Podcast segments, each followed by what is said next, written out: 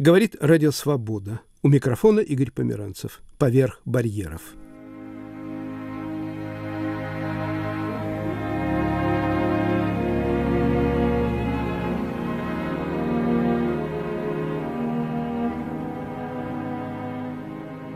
Эту передачу я назвал «Ответы философии».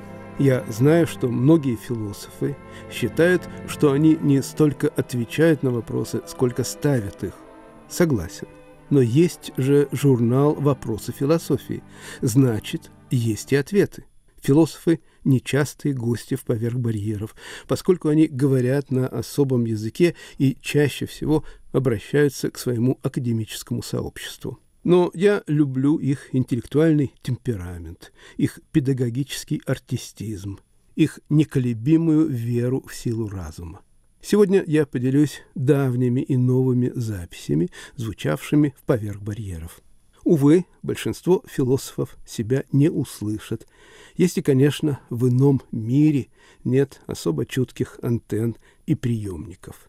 Начну с Александра Пятигорского – в своем монологе он объясняет, почему нам нужен Сократ, даже тем, кто его не читает. Показательный – это объяснение, почему нам нужна философия. Кому сейчас нужен Сократ? Этот вопрос был мне задан во время весеннего семинара по индийской философии в моем колледже. Я ответил «мне». Речь шла о великолепной новой книге Грегори Властаса о Сократе. «Зачем он вам нужен?» — настаивал аспирант. Сократ был первым в той линии нашего европейского мышления, из которой возникла вся классическая философия. Разумеется, на это можно возразить. А на что мне сейчас эта философия? Дадим слово автору книги. Если у нас нет перед глазами живого образа Сократа, то это провал в нашем понимании нас самих как мы есть. И здесь крайне важна сама постановка вопроса. Во что верил Сократ? Властос отвечает, высший, абсолютный и безусловный принцип добра. Недобродетельный человек, знающий это про себя, не может быть счастлив, а добродетельный, сколько бы он не был неудачлив, не может быть по-настоящему несчастлив. Божественное у Сократа добродетельно по преимуществу. Космос может состоять из атомов по Демокриту или из чего угодно. Дело не в этом, ибо божественное выводится из божественного добра, а не наоборот. И если дельфийский оракул провозгласил Сократа мудрейшим из греков, то из этого прямо следует, что Сократ во имя добродетели должен был учить людей добродетели, чтобы сделать их более добродетельными. Учить — это чисто практическая деятельность. Платон учил элиту элиты, маленький круг наиспособнейших, учил тому, чему, по его же словам, Сократ учил на улицах и площадях, учил кого угодно. Что изменилось за 20-25 лет, отделяющих старого Сократа от пожилого Платона? Сам я думаю, что изменилось время. И главное в этом изменении было то, что не было живого Сократа. Прошло время, когда он сам учил добродетели всех и никого.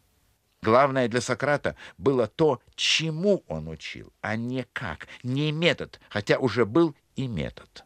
Анализ Платона привел к выделению метода. Но был ли он уже выделен Сократом, сказать крайне трудно. Сократ не рационализировал своего истока, истока своей мудрости. Возвращаясь к тому, с чего начал. Кому нужен Сократ, если время его в прошлом? В прошлом уже для учеников его учеников. Чего же говорить о нас через две с половиной тысячи лет? Ответ. Мы от Сократа не дальше, чем ученики его учеников. Он учил самосознанию, у которого нет времени. Другом и соавтором Александра Пятигорского был философ Мираб Мамардашвили. Вместе они написали книгу «Символ и сознание», изданную в 1982 году в Иерусалиме. Звучит звуковой фрагмент из документального фильма Валерия Балаяна. Я могу вам сказать, признаться, что одно из моих переживаний, из-за которых, может быть, я и стал заниматься философией, было вот это переживание в жизни. Совершенно непонятный, приводящий меня в растерянность слепоты людей перед тем, что есть. То есть стоят нос к носу с чем-то и этого не видят. Эта ситуация, понимаете, такая, когда мы не извлекаем опыт. И это бесконечно повторяется. Это не имеющая конца смерть. Это дурно повторяется все. Все заново, заново, скажем, в нашей жизни или в истории делается одна же та же ошибка. Мы совершаем что-то, из-за чего раскаиваемся, но это раскаяние не мешает нам снова совершать то, из-за чего мы раскаиваемся. Почему? Потому что не существует, очевидно, структуры, в которой мы раз навсегда извлекли опыт из того, из-за чего нам пришлось раскаяться. А если этого не сделали, то это будет повторяться. В российской истории, я бы сказал так, гулял, вовсю гулял гений повторений, дурных до тошноты. Александр Пятигорский тоже говорит об истории, но личной истории и о природе ностальгии. Если говорить о предвоенных годах, пожалуй, первое – это мои ощущения, что я живу, хотя моя семья далеко не принадлежала уж какой-то там интеллигентской, интеллектуальной элите, что я живу все-таки в каком-то огражденном состоянии. Я живу среди людей, которые читают интересные книжки и слушают прекрасную музыку. Музыка играла огромную роль в культуре того времени, зачем даже говорить в культуре, в жизни того времени. Это вот как бы все было наполнено музыкой, учителя музыки. Дочь одного играет на фортепиано, сын другого уже обязательно будет великим скрипачом. А разговоры об искусстве. Какой-то чрезвычайно оптимистический тон. В определенной среде, безусловно, заслонил годы великих чисток для меня, ребенка, хотя, конечно, эти великие чистки эту среду половинили. То есть вот как бы самое главное, Равинский или Фаер продирижировали, или там Нелеп спел, Буся Гольштейн сыграл. Еще одно воспоминание очень важное – это страх войны. Он начинался наверху, но он великолепно инфильтрировался в нашу среду. И я его очень чувствовал в разговорах. То есть как бы страх быть посаженным, пытанным и убитым в это время, безусловно, уступил. В это время такого временной стабилизации, временного благополучия Москва была так сказать, завалена едой, хорошей одеждой, перенасыщена музыкой, театром и так далее. Вот в это время этот страх новый, страх войны, он был очень важным. Мне кажется, что в какой-то мере, даже просматривая стихи того периода сейчас и вспоминая разговоры, я думаю, что он был одной из доминантов общественного сознания того времени. И вот замечательно, что не только я, но и другие дети моего времени восприняли начало войны, вот конец всего этого, одновременно и с э, паникой, и с каким-то, ну, освобождением. Вот тут-то, наконец, начнется новый блестящий период нашей не только страны, но и нашей собственной истории. Слово «ностальгия» по контрасту с э, кинематографической идеей покойного Тарковского, в нем нет горечи, в нем нет боли, в нем, вообще говоря, скорее присутствует приятность воспоминания.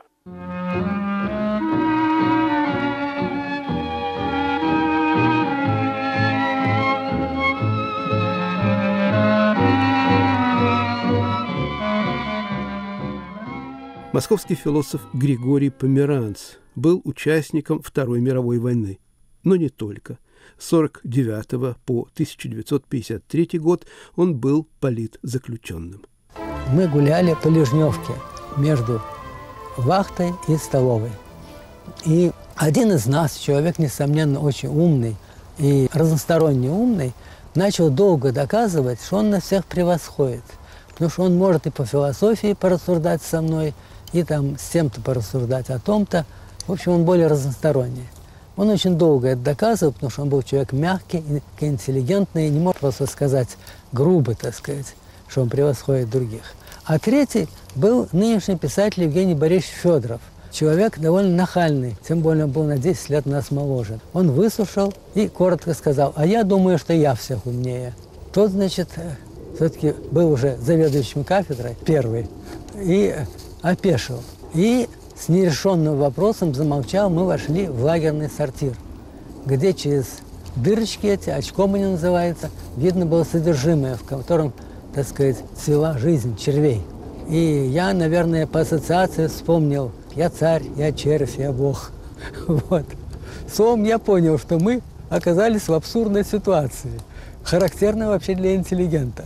Каждый из нас считается Фердинандом VII, а всех других – самозванцами. Ну не может же быть трое Фердинандов седьмых. И я себя считал умнее других потихоньку, но я считал неприлично об этом говорить, в отличие от Жени Федорова. И тогда я почувствовал, что логика требует от меня отказаться от борьбы за первое место. Надо сказать, это было для меня очень трудным решением. Я просто вырвал из себя здоровый зуб.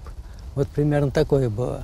И я сказал, ну хорошо, ребята, я вас оставляю бороться за первое место – а себе оставляя второе.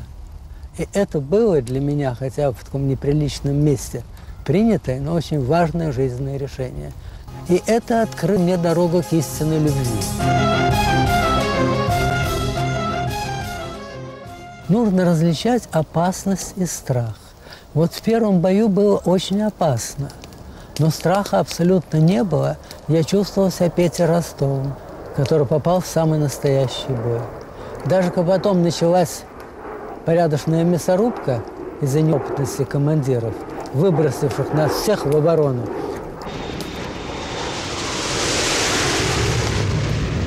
Вот примерно так это звучит, когда там летали над нами 16 немецких самолетов.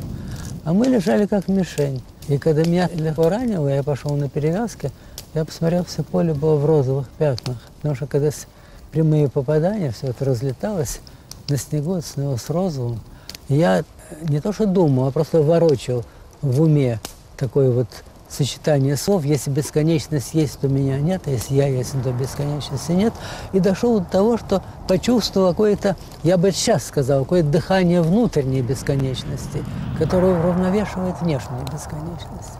И вот когда я испугался от того, что увидел бомбежку, я после получаса поисков, чем подавить страх, вспомнил, что если я не испугался бездны, пространства и времени, которое провалится солнце, луна, земля, все провалится, этого не испугался, то неужели я буду бояться там эскадрильи Хейнкеля, которые там бомбят, да еще в трех километрах от меня. У меня страх рукой с него. И с этих пор опасность вызывала у меня возбуждение.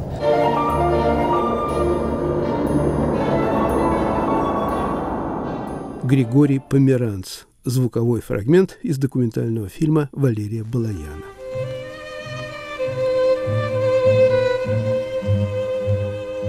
Говорит Радио Свобода «Поверх барьеров». Вы слушаете передачу «Ответы философии». Записи разных лет.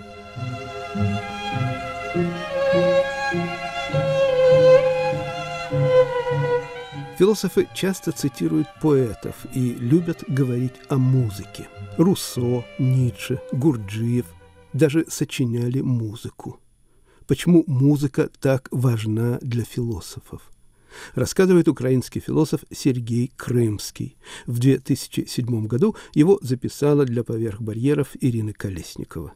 В моей жизни очень большую роль, как это ни странно, сыграла «Ночь на Лысой горе» Мусорского – я его впервые услышал в 6 лет, 1936 году. Мой дядька-музыкант брал меня на музыкальные концерты Харьковского симфонического оркестра. И я впервые, благодаря этой музыке, понял, что рядом с моим реальным и таким трезвым и простым миром существует еще фантастический мир. Многие люди знают, что есть фантастический мир, но мало кто верит в то, что он реален. Потом я, конечно, узнал, что это не просто фантастический мир, что это действует нечистая сила, которую очень знаменательно Мусорский изображает достаточно иронически. иногда комический, как стилу пустотную, несмотря на всю ее энергетическую мощь, как это показано в этом сочинении, она быстро рассеивается от колокольного звона лавры. Там лапские часы целотонную гамму исполняют.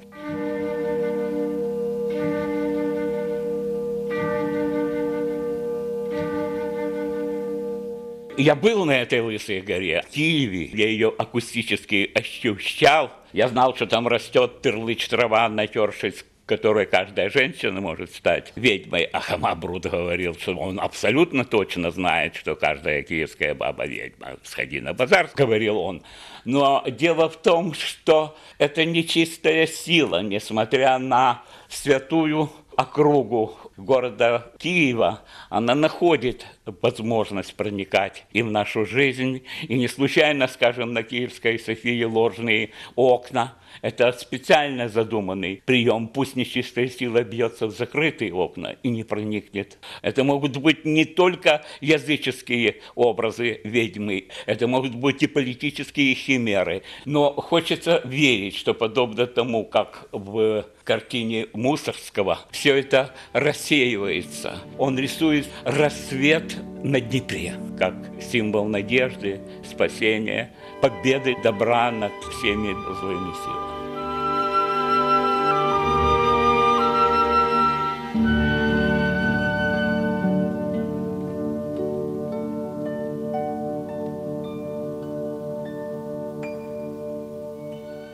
Другая очень важная для меня пластинка – это Скрябин, поэма «Экстаза». Понимаете, Скрябин считал, что мир – это бессознательная поэзия духа, а искусство – это сознательная поэзия духа. Поэтому в акте искусства мир и художник сливаются в одно целое. И каждое высокое творение искусства – это акт творения мира. Вот это труба в поэме «Экстаза», которая зовет к тому, чтобы мы освободились из объятий ничто. То есть совершили творческий процесс. Творчество и есть освобождение из объятий ничто. Чтобы мы заполнили своим присутствием, своим существованием, своей экзистенцией вот эту мировую пустоту. Это настолько энергично и настолько выразительно, что это приводит на ум слова украинского поэта Погрицкого, чтобы выстрелом мчаться Вселенной навстречу. Мне 77 лет, я человек войны. Я, ну, в общем, прожил достаточно драматическую жизнь. И спасительным символом здесь было всегда творчество. Я всю жизнь занимался творчеством. Это и моя специальность, и мое призвание, и мой способ выживания. Поэтому мне очень близко этот призыв Скрябиновской трубы – призыв к тому, чтобы быть личным участником, чтобы дать возможность бытию сказаться через самого себя. В этом и есть особенность творчества. Это я открыл в очень тяжелое время, это 47-48 год, когда были очень сильные нападки на искусство в Советском Союзе.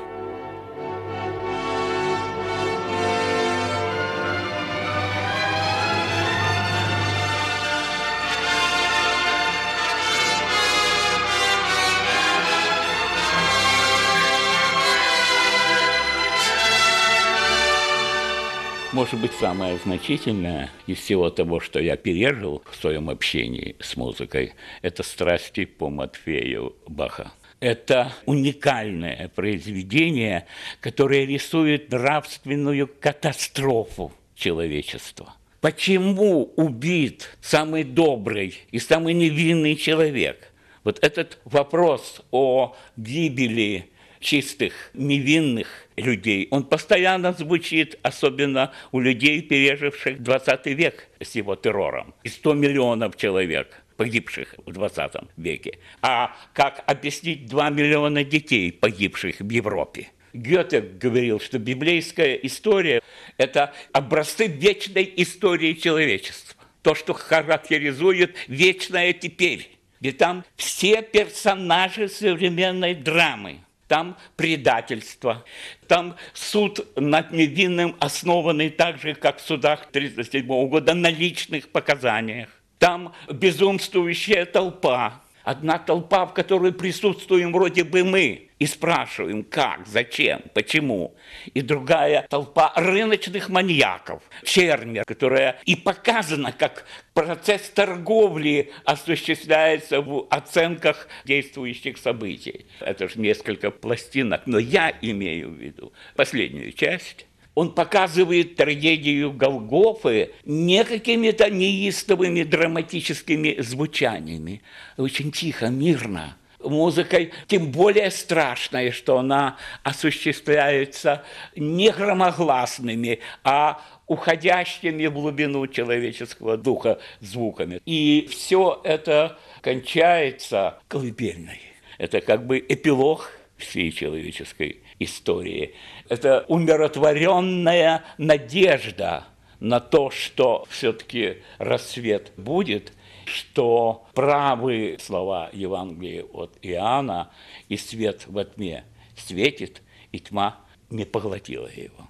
Мы видим вот это переплетение вечного и временного.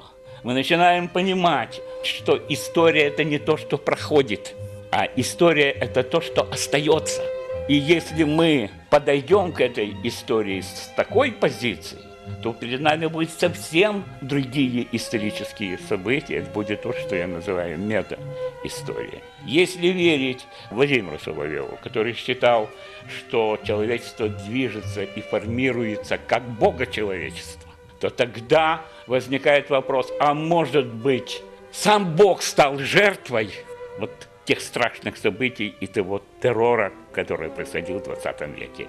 Что человечество пережило вторую Голгофу. И, вероятно, если искать смысл, то, может быть, человечество все должно пройти тот трагический путь, который прошел Христос. Только после этого будет какое-то нравственное просветление и возвышение человечества.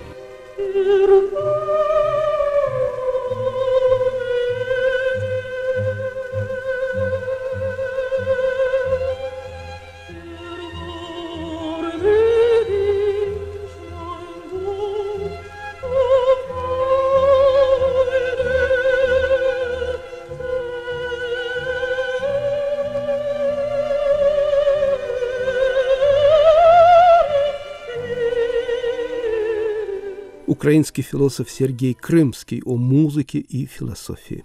Надо отдать должное еще одной черте философов – их интеллектуальному бесстрашию. Для них нет запретных тем. Они не чужды, к примеру, политики. Говорит Александр Пятигорский, Лондон, 1990 год из моей памяти едва ли когда-либо изгладится, как я сдавал госэкзамен по марксизму на философском факультете Московского университета в 1952 году и вытянул билет, где вторым вопросом был марксизм и национальный вопрос. На прямой вопрос экзаменатора, тогда все вопросы были прямые, о том, как был решен национальный вопрос в Советском Союзе, я после довольно сбивчивых рассуждений о марксистской оценке положения малых наций в Австро-Венгрии промямлил что-то насчет того, что у нас в стране национальный вопрос был решен удовлетворительно. Удовлетворительно. С незабываемой вескостью, степенно растягивая слова, тоже черта того времени, произнес экзаменатор. Ну что ж, и оценку по ГОСу я вам тоже ставлю удовлетворительно. С тех пор никаких шуток на эту тему я себе не позволял и, надеюсь, не позволю и в будущем. Ну хорошо, давайте сузим тему и заглянем немного, ну лет на 25 вперед. В Московский университет недалекого будущего. Мой сотоварищ, по счастью, кончать философский факультет, ему еще только предстоит родиться года через два-три, вытянет на своем ГОСе билет с вопросом. Национальный вопрос в период мирового кризиса коммунизма конца 80-х, начала 90-х годов 20 -го века. Дайте же мне ответить за него и получить тот же трояк. Для начала разделим этот вопрос на два подвопроса. Небо и землю. Они – две метафоры двух разных философских подходов к национальному вопросу. Нации, у которых есть своя земля, глядят на небо и говорят что-нибудь вроде того, что небо у нас совершенно особенное, только здесь. Те, у которых своей земли нет, на небо не глядят. Так, например, живущий в Израиле поэт и гидролог Анри Волохонский в своем стихотворном обращении к Марии Васильевне Розановой подчеркивает, что он глядит в небо и считает там ворон, а вовсе не на землю. Земля у него и так есть. Практически она у него на третьем месте после воздуха и воды.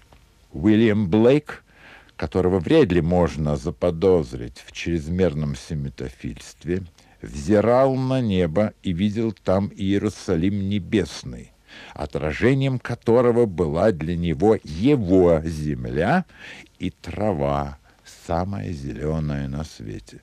Анри Волохонский, разумеется, не мог видеть в небе Иерусалим, ибо смотрел в небо из Иерусалима своего земного. Лорд Палмерстон, не очень удачливый британский премьер-министр прошлого, хотя и считал вместе с Блейком англичан новыми евреями, но все же полагал, что и старые должны получить свою землю, чтобы не глядеть на чужую. Мой единственный абхазский знакомый, Гоги Абая, убежден, что хотя у абхазцев с грузинами почти одно небо, но Земля все-таки, с его точки зрения, разная. Что, по-моему, методологически некорректно, ибо Землю в этом случае он рассматривает буквально как Землю, ведь он на ней живет, а не в Марселе, в то время как слово «небо» он употребляет, опять же, метафорически. Русский вопрос, как частный случай национального, возник, я думаю, не раньше, чем вышла пьеса покойного Константина Симонова «Русский вопрос». Здесь впервые, может быть, в мировой истории вопрос был поставлен острым ребром, так сказать. Ведь речь шла не о каких-нибудь там завалящих сицилийцах, половина которых живет в Штатах, или даже евреев, которых в Нью-Йорке и сейчас больше, чем в Израиле. И не тогда, в 47 году, поверженных в прах немцах, разрезанных между двумя землями в пропорции один к двум. Речь шла о русских, о нации, которая распространилась на пол Европы и две трети Азии. Так что земли было хоть отбавляй, и, казалось бы, можно было вдоволь смотреть в небо. И вот тут-то в игру вступает совершенно иной фактор, о значении которого в национальном вопросе Симонов и не подозревал. И это вне зависимости от того, писал ли он пьесу по вдохновению или по заказу. Это фактор любви в национальном вопросе. Оказывается, что есть народы, которые хотят, чтобы их любили, а не только давали им жить. И, как показывает история, чем меньше им дают жить, тем больше они хотят, чтобы их любили. Ну, в порядке некой сверхличностной компенсации коллективной, что ли.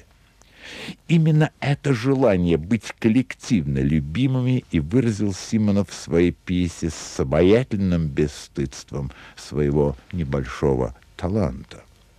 Это болезнь, которой русские евреи заразились от русских, пронизывает национальное сознание этой имперской нации и делает ее совершенно неспособной взгляду на себя со стороны, и не только в национальном вопросе. Взгляду, без которого не может быть никакой философии, даже национальной. Отсюда, я думаю, патологическое русское стремление удержать в себе на одной земле другие нации. В силу, ну, скажем, культурного или политико-экономического, исторического, о Божий, единства. Клянусь, что голландцы, тоже имперская в недалеком прошлом нация, между прочим, жалели не о потерянной любви индонезийцев, а о нефти и каучике своих бывших колоний. Кто больше потерял, пусть скажет история. И тут многие из русских интеллигентов, настоящих, которые в 20-е годы называли себя интернационалистами, и которых в 40-е называли космополитами, вдруг начинают говорить странные вещи. Что-то вроде того, что небо может быть и разным, но земля-то уж пусть будет одной для всех. Но поздно. Братья, и не только младшие, обнаружив, что они нелюбимы другими, переводят взгляд с неба на эту самую прежде бывшую или им казавшуюся своей землю и задают себе страшный вопрос. Что мы здесь делаем? Армяне в Баку, те же армяне и евреи в Ташкенте, узбеки в Дюшамбе, грузины в Южной Осетии и русские везде, кроме, собственно, России и некоторых иностранных стран, где давно уже нет национального вопроса и куда они эмигрировали, задают себе этот вопрос. Что мы здесь делаем? Вопрос неизбежный для всякой очень большой нации и страны, где прежде национальный вопрос разрешался удовлетворительно, то есть на тройку. Но ведь можно подумать и прийти в себя. Нет, нации — это недумающие сущности. Ни любить, ни думать в национальном масштабе или вообще коллективно пока еще никому не удавалось. Коллективно можно с успехом ненавидеть, бояться или заставлять других себя любить. Больше ничего. Словом, национальный вопрос – это вопрос твоего собственного индивидуального мышления. Это твое выбранное тобой состояние сознания. Это твое восприятие твоей культуры. Я получаю свою тройку и тихо выхожу из экзаменационной комнаты. Январь 2014 года. На улице праздничная суета. Послезавтра начало зимних каникул. Напомню, что этот монолог Александра Пятигорского я записал в Лондоне в 1990 году. Что думают философы о войне? В середине 30-х годов прошлого века немецкий философ Карл Ясперс придумал такую категорию – пограничная ситуация. Так он назвал моменты глубоких потрясений, переживаемых человеком. Страх, боль, острое чувство вины, смерть. Но может ли в пограничной ситуации оказаться целая страна или город? Отвечает профессор Харьковского национального университета имени Каразина, доктор философии Лидия Стародубцева. Когда идет война, философ, собственно, такой же гражданин, как и все, не имеет права оставаться в стороне. В одном из греческих полисов, а именно в самом воинственном из них, в Спарте, был принят любопытный закон.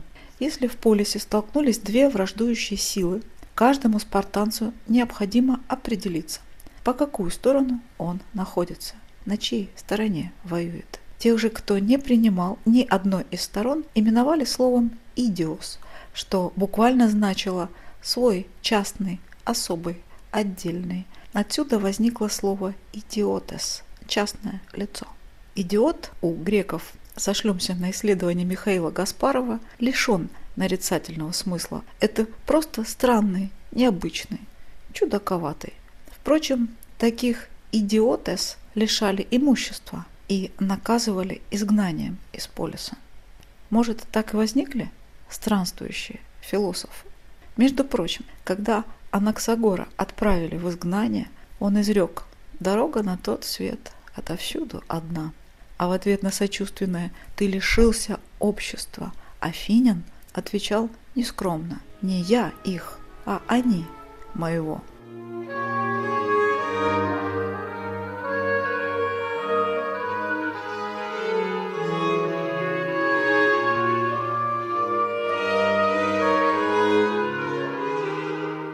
Задаюсь вопросом, каково отношение к войне философов? по определению призванных любить мудрость, а не войну. Разумеется, если принять, что понятие мудрость и война исключают друг друга. К размышлению на эту тему меня подтолкнула недавняя история. Мой коллега, преподаватель Украинского университета, написавший блистательную диссертацию о методе драматизации философии Фридриха Ницше, талантливый историк философии, сделавший немало переводов с немецкого и французского, весной 2014 года был призван в армию. Всматриваясь в фотографию философа с автоматом в руках, в военной форме, скулы заостренные, глаза застывшие. Похоже, ему сейчас в ходе российско-украинской войны довелось проходить одну из самых жестоких апробаций исследуемого им метода философской драматизации. Если бы мой возраст был призывным, я, несомненно, была бы сегодня рядом со своим коллегой. Я сделала свой выбор, и это украинский выбор.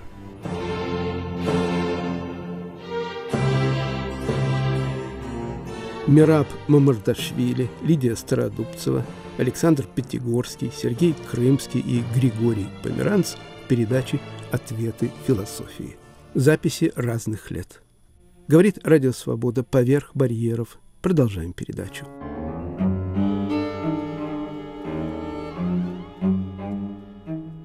Радиоантология современной русской поэзии. Стихи Сергея Гондлевского. Поэт родился в Москве в 1952 году. Лауреат премий «Антибукер», «Малая Букеровская», «Северная Пальмира», «Московский счет», поэт. Автор книг лирики, прозы, эссе.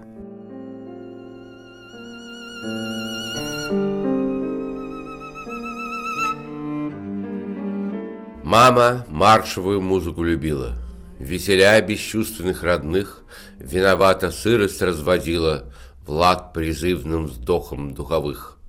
Верно, что-то вроде атовизма Был у совслужащей простой, Будто нет его социализма На одной шестой, Будто глупым барышням уездным Не собрать серебряных колец, Как по пыльной улице с оркестром Входит полк в какой-нибудь елец — Моя мама умерла 9 мая, когда всюду день деньской надрывают сердце аты-баты, коллективный катарсис такой. Мама, крепко спи под марши мая, отщепенец, мамикин сынок, самого себя не понимая, мысленно берет под козырек.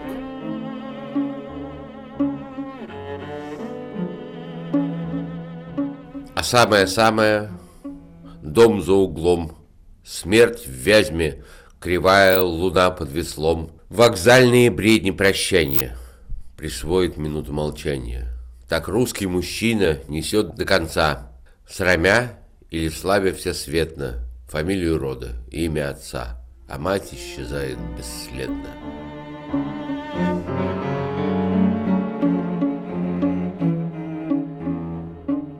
Элегия. Эпиграф мне холодно прозрачная весна, Мандельштам. Апреля, цирковая музыка, трамваи, саксофон, вороны, Накроет кладбищами узкое, за панибрата с похоронной. Был или нет я здесь по случаю, рифмуя на живую нитку, И вот доселе сердце мучаю, все пригодилось недобитку. И разом вспомнишь, как там дышится, какая слышится там гамма, и синий с предисловием дымшится выходит томик Мандельштама. Как раз и молодость кончается, гербарный Василек в тетради, кто в США, кто в коме мается, как некогда сказал Саади. А ты живешь свою подробную, теряешь совесть, ждешь трамвая, и речи слушаешь надгробные, шарф подбородком уминая, когда за даром, тем и дорого, с экзальтированным протестом Трубит саксофонист из города Неаполя, видать, проездом.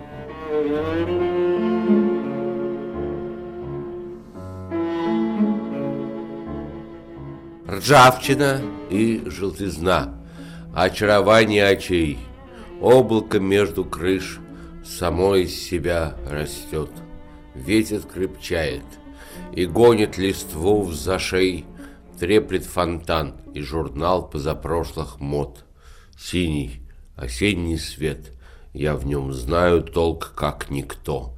Песенки спетый куплет, обещанный бес в ребро.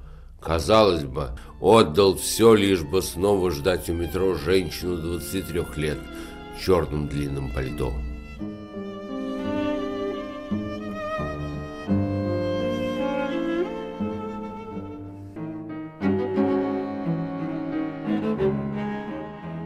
Голливуд. Федеральный агент не удел из похмелья. Узнает о киднеппинге по CNN. Колет на задницу, по боку зелья. Это почерк НН. Дальше больше опасных вопросов. Городской сумасшедший сболтнул, где зарыт неучтенный вагон ядовитых отбросов. «Дед!» — взывает девчушка на взрыв. В свой черед с ядовитой шуткой негр-напарник приходит на помощь вдвоем с пострадавшей за правду одной проституткой и спасен вдвоем. А к экрану спиной пожилой господин весь упрек и уныние моет посуду. Есть гораздо мы все, а как мыть я один. И следы одичания видит повсюду.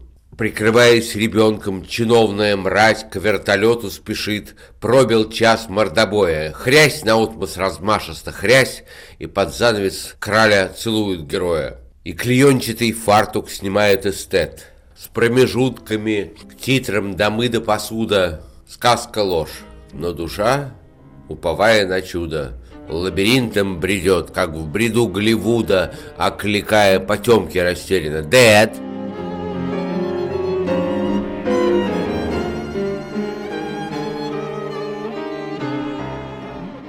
Стихи Сергея Гондлевского в радиоантологии современной русской поэзии. Говорит Радио Свобода. Поверх барьеров. Традиционная рубрика «Мои любимые пластинки».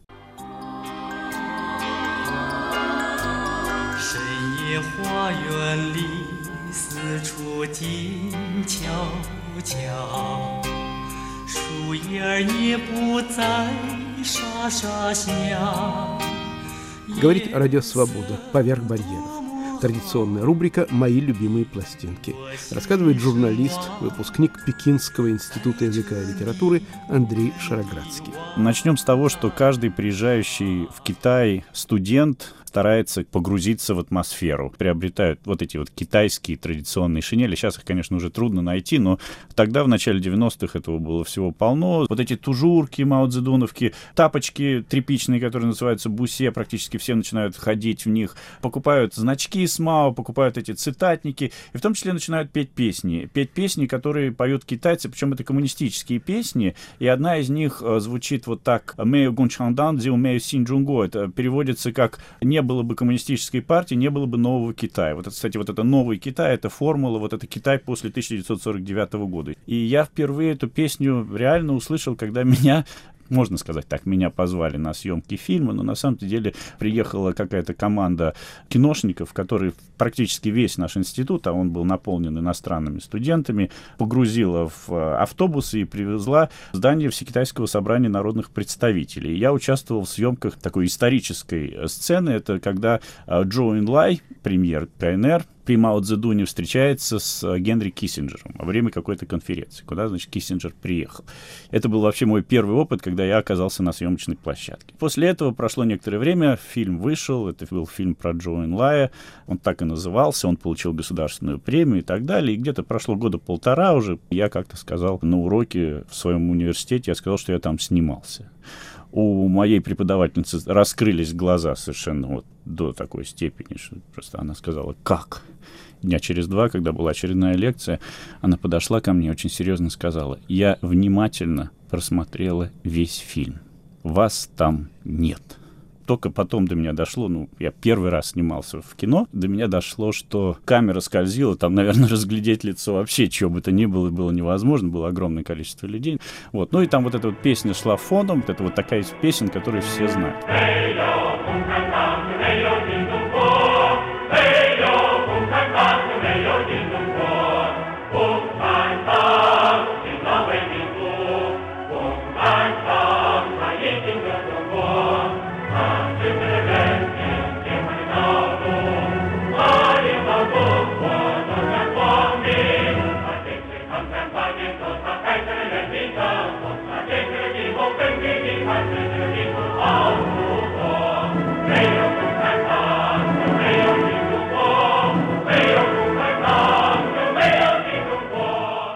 Потом в нашем университете собралось что-то вроде, я бы это назвал такой, знаете, русской мафией киношной. Очень часто требовались люди, которые с европейскими физиономиями, и у нас было два парня, которые имели выход на ассистентов режиссеров.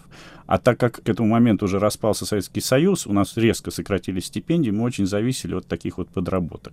В основном это была массовка, разумеется.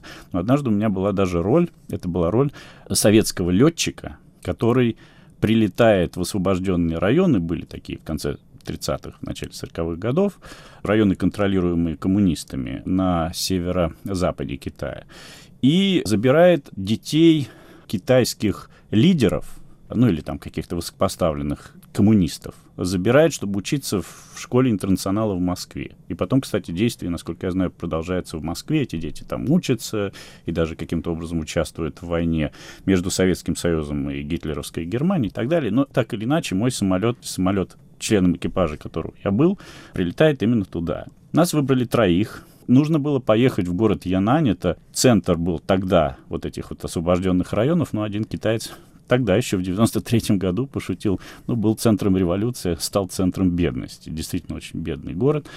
Съемки должны были быть через две недели, и вдруг нам ассистент режиссера говорит, пожалуйста, не брейтесь все это время русские летчики должны быть бородатыми. Но я попытался возразить тогда, чуть, наверное, работы не потерял в этот момент, потому что я говорю, что, ну, вы понимаете, мы играем военных летчиков, насколько я понимаю. Военные летчики, по идее, не должны носить бороды.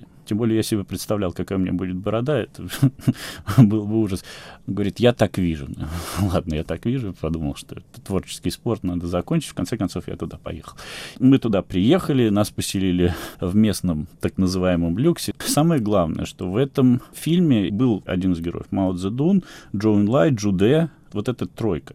И на утро, когда начинались съемки, я вышел из своего номера и столкнулся, значит, с Мао Цзэдуном, Джоун Лаем и Джуде. Там была тоже огромная массовка. Это были солдаты, переодетые вот в форму тех времен. И явно это были ребята из деревни. И по моим ощущениям, они вот этих всех актеров воспринимали как живых Мао Цзэдуна, Джо Лая и Джуде.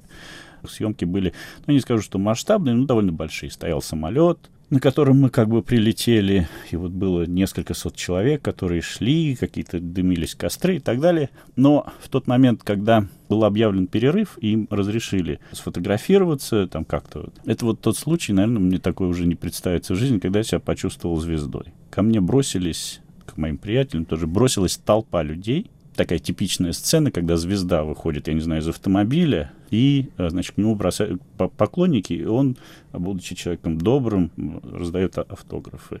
Вот что-то со мной такое происходило в течение ну, 10-15 минут. Я вот стоял вот иероглифами, писал свое имя Ань значит, на куче бумажек и фотографировался со взводом, с отделением. Однажды съемочный день отменился, потому что пошел снег. И мы вот с моими друзьями пошли прогуляться и поискать, ну, какое-то развлечение.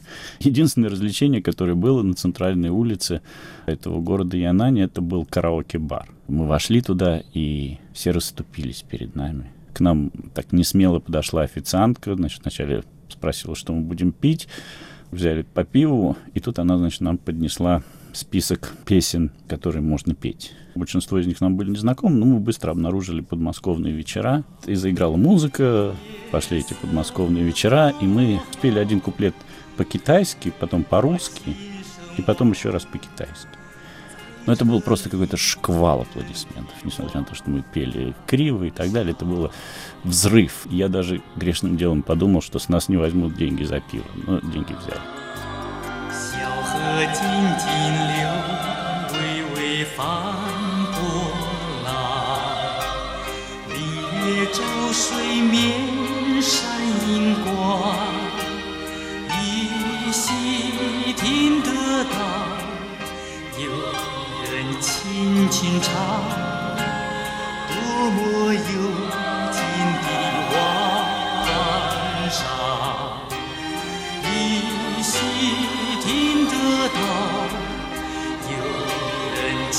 轻唱，多么幽静的晚上。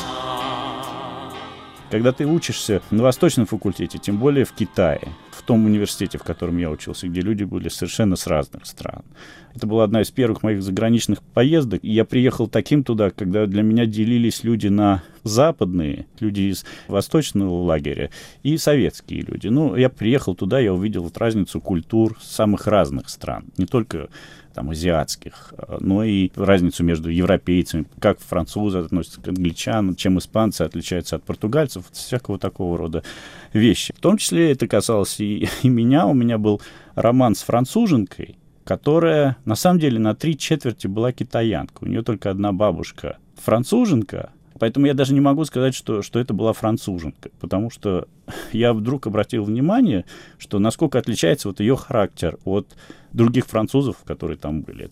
Огромное количество народу приходило, причем это были тоже, я помню, там какие-то она дружила с какими-то ребятами, там, африканцами, все время какие-то вечеринки. Она приехала из Франции, из, из довольно богатой семьи, э, разбогатевший китаец, который поехал во Францию бедным, но сумел там стать богатым. Я был, мне было сколько, 22-23 года.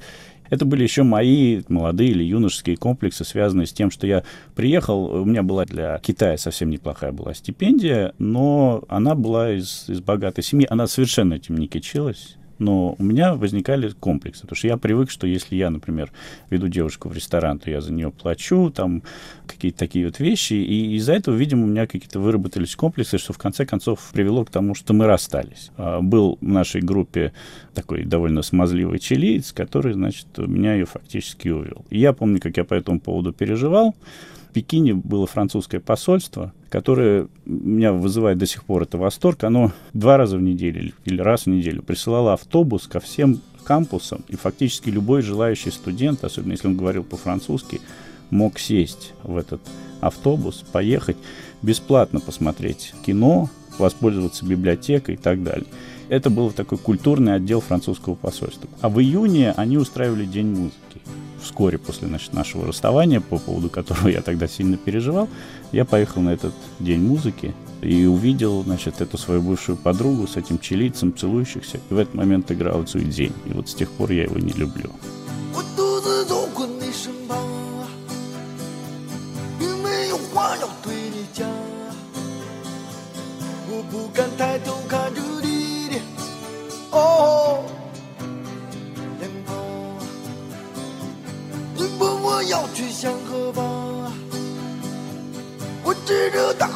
海的方向，